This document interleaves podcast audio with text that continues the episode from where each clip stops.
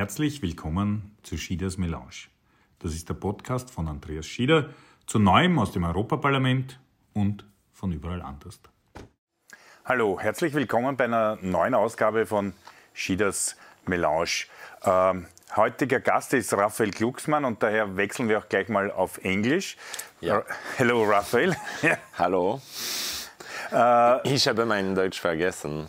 Ja, und äh, I have still not learned my French, so, so maybe the compromise can be simply uh, uh medium English.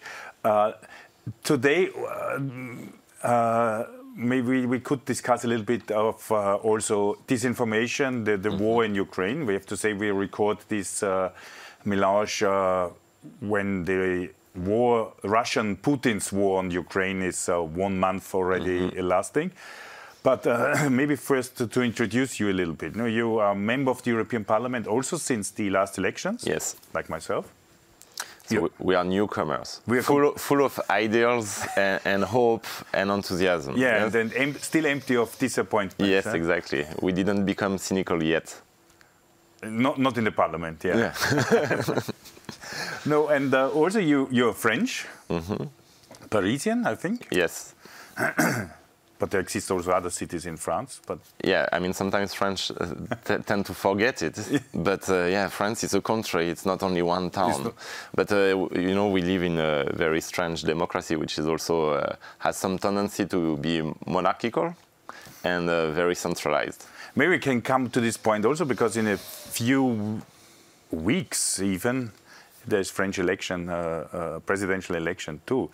Uh, but also, you you had been working before, let's say, in, in the field of making films, making reportages, and, and, and things like this, but with a strong uh, point on, on human rights violations of, of uh, people who are suffering in, in, yes, in areas. And basically, I was uh, using other means to do political activism already. So I never defined myself as a journalist because I never pretended to be totally objective or neutral. I mean, mm -hmm. the films I was making were part of more general campaign on human rights issue, be, be, it in Eastern Europe or, or in uh, in Africa, in Rwanda especially. But then we can say you you simply continued, but making less film and making more meetings, let's say. But you you are the chair and also the main initiator of this INGE committee. So mm -hmm. now for our watchers, European Parliament and European institutions tend to have strange uh, abbreviations for meetings. the INGE committee is an investigation committee on foreign interference. Mm -hmm. In our democracies. And, and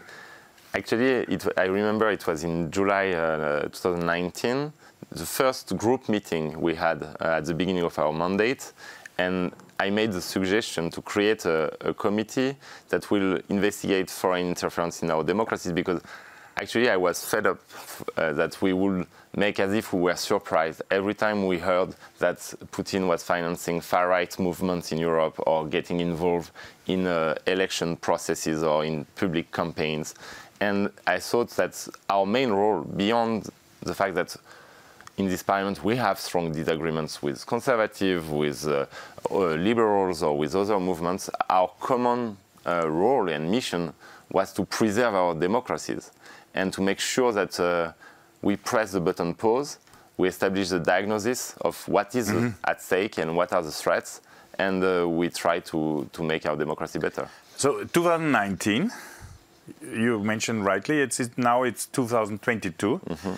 and uh, we are still surprised how big the quantity of disinformation, interference, is. And uh, I think we are facing now a, a, political phase with the Russian war on Ukraine, which is not only a war with tanks, weapons, bombs, uh, but it's also a war of, of, of, disinformation and information war. Yeah, and actually the disinformation and the cyber attacks, it started before armies stepped in. So you had a virtual war, a virtual war that turned into a material, physical, old-style, old-fashioned war.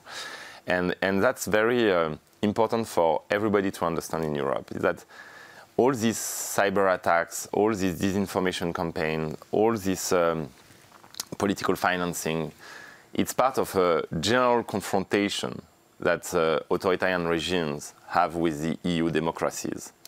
And this new form of warfare is actually uh, making all the traditional borders and frontiers we had in our mind blurry mm-hmm. and, and vague. So we are not at war with Russia, but for a long time, in fact, we were not at peace anymore without even noticing it. We uh, had the habit of dis- distinguishing foreign policy and internal politics, outside, inside. This goes without any meaning now, because when you have a foreign power, for instance, that is financing, patronizing, uh, helping all anti-establishment, populistic, far-right mm-hmm. movements mm-hmm. all across Europe, then it's not anymore a foreign policy issue. It means that this foreign actor is coming in, inside, and trying to destabilize your institutions from the inside. And so that's why our work was so important, and I'm so happy we work so well together. It's because we have to make sure Putin cannot uh, destabilize our democracies, but we also have to name, shame, and fight against Europe and enablers of Putin's strategy. So, the, the, the, thesis is also that dictatorships or non-democratic uh, states want to destabilize functioning Western democracies. Mm. Yeah. Or Southern, like in and, the Balkans. And, and they have, uh, it's not only, let's say, Mr. Putin, or we can also speak about other mm-hmm. countries, uh, uh, uh, maybe, but it's also that they, some, with surprise, we have to see, oh, surprise is not so much surprise anyway, that also from inside, they have collaborators. They have, they managed in the last decade to finance also their friends. Yeah, and, and which is crazy is that these friends of Putin, and of the regime, but of Putin, who is the main actor of that, they keep giving us lessons on how patriotic they are and how unpatriotic we are because mm-hmm. we defend, for instance, multicultural society or human rights or rule of law. And they explain to us that, you know, me as FPO, I'm the real Austrian patriot. Me as National Front or National Rally, I am the real French patriot. And the same in Italy, the same in Germany. And at the end of the day, they end up what? Working for a foreign tyrant that mm-hmm. is hostile to our principles and our interests, the interests and principles of our nations and of our common European uh, space. So basically, we, ha- we were shy, I think, and, and our political response to them was weak for a very long period, as if we were buying this shit that they were selling to us. Mm-hmm. And, and we, sh- we should call a cat a cat and when they speak, we should look at them in the eyes and say, but who gave you these elements of language? Seriously, where does it come from? It comes from abroad. And who supports you? Troll farms in St. Petersburg. And this is really something that we need to understand. We can have disagreements. We don't think the same way that others are thinking. But there is a very, very, very strong nature uh, uh, separation between having disagreements and working against our states, working against our democracies, working for foreign power. The question is if it is only a paradoxical or if this is the, the classical uh, hypocrisy of, of, of, this kind of, of people. Huh? They, they also say we are defending the uh, poor people in our societies while they are taking the money for their own boxes, books. They say we are fighting corruption while they are the most corrupted one. Uh, they are against. Uh, uh for a hard anti-drug policy, and then suddenly some some pictures uh, showing up that they are the most strongest user of, of drugs in, in political sphere, and and and and so anyway, there are some kind of. that's that's the lesson of history with far right movements. I mean, uh, that has always been the case. Look at far right movements in the history of French collaboration. I mean, so it's, it's true. They, yeah. they, were they were explaining that Popular Front was really a betrayal of uh, French nation, and that Léon Blum was a, the Jew who was foreign to French tradition, and then they all ended up speaking German very quickly uh, in 1940. so that's and, and, before that, I mean, we have a very long tradition in France of that. Those who st stood up against the revolution. In a, I don't want to make a lesson of history, but they, you know where they, they, they, were, and it's quite uh, symbolic. Uh, they went, the hardcore anti-revolution forces, they went to St. Petersburg and they were hosted by uh, by uh, the Yeah. Tsar. And, and, and, and from there, uh, they started to explain that French Revolution was a betrayal of, of French nation. So from Russia, they Yeah. were fighting with Russian troops to invade France. the- they were the actually, pure French. Yeah, yeah, they were actually explaining to us. I mean, I was not there, obviously, but uh, that, Yeah, but that it- we were betraying French tradition. let's say in modern times it's, it is not any longer black and white pictures Mm-hmm. now it's uh, full color pictures on the internet on instagram but we have the same no we have uh, marine le pen uh, Yeah, hugging uh, putin we have but, not only hugging. I mean, uh, she actually she has a debt of eight million euros To to to, to oligarchs close to Putin. So you have a French candidate for for presidency who owes money to Putin's regime. I mean, how independent will she be Yeah. if she gets uh, elected?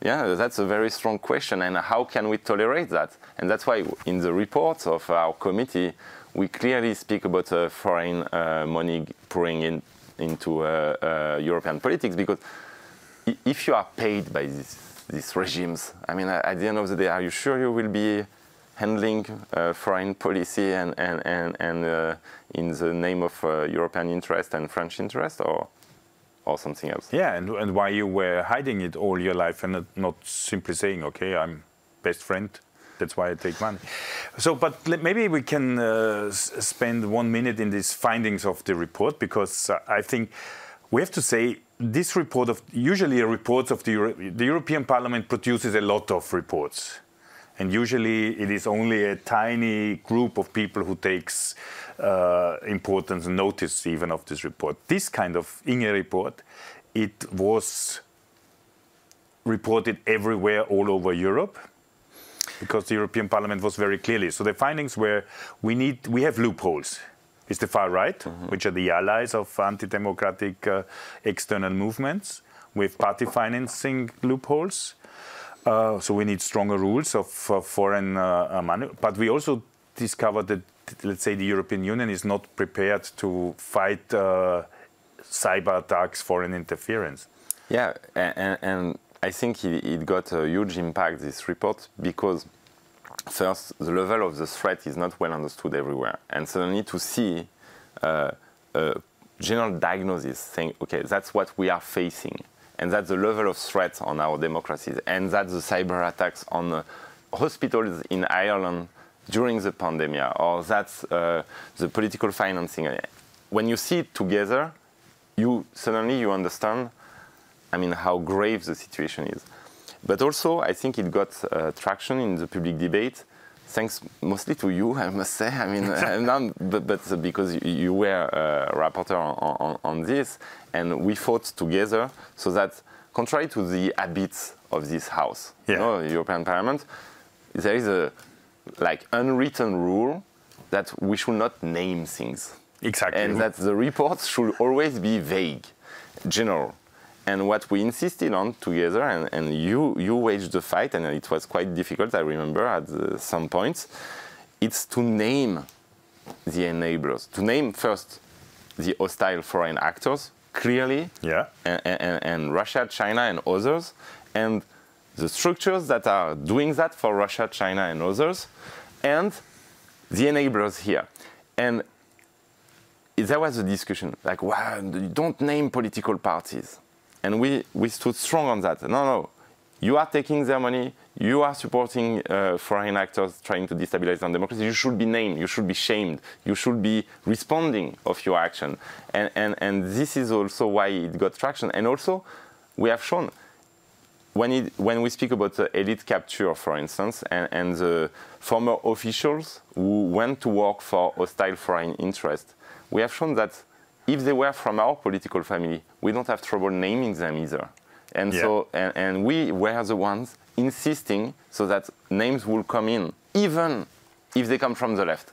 And, and, this, this was also important, and that's why people believed in our sincerity too. I, I think it's important. We named, just to repeat, no, we named the, uh, the, the those which starting Russia, China, others. We named the structures of social media platforms. Mm-hmm.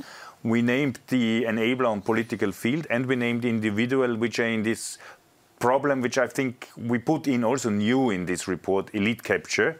which is uh, structurally, of course, more difficult than uh, cyber attacks. Mm-hmm but also to, to, I think we started there an European-wide also discussion on uh, how politicians should work for companies and, and yes, because you cannot go and work for Gazprom when you had such high responsibility in, in, in, in European countries' establishment or for Huawei or others in, in a normal way. And, and, and the thing is that, you know, when we were saying it, people were looking at exactly. us a bit like skeptical. And suddenly war, war in Ukraine, invasion, wake up, wake up call. Europeans understand, oh my God, we are so dependent on Russian gas, and oh my God, the, the, all these interests have penetrated the European system, and you had all these people resigning. Exactly.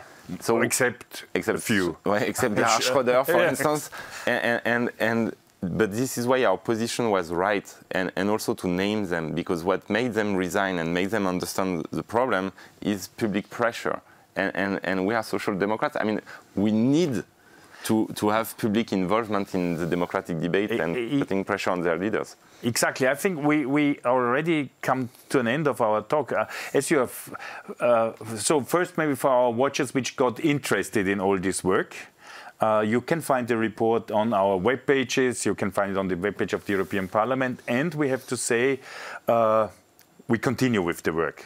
Yeah, it's it's it's so important, you know. And it will be again Raphael Glucksmann who is the chair of this committee. And I hope we will work together. Yeah, I mean, for sure. I mean, and it's it's it's very important to understand that democracies are not uh, a given. They are not natural. No. If you don't stand for them, if you don't fight for them, if you don't defend them, then they might collapse. So it's our duty, our sacred duty to protect our democracies and make them better. And these democracies are extremely strong, but should never be naive that they, let's say, by themselves surviving. And it's better yeah. to act early than to act lately. Yeah. But uh, one democratic question uh, French elections coming yeah. up in wow. April.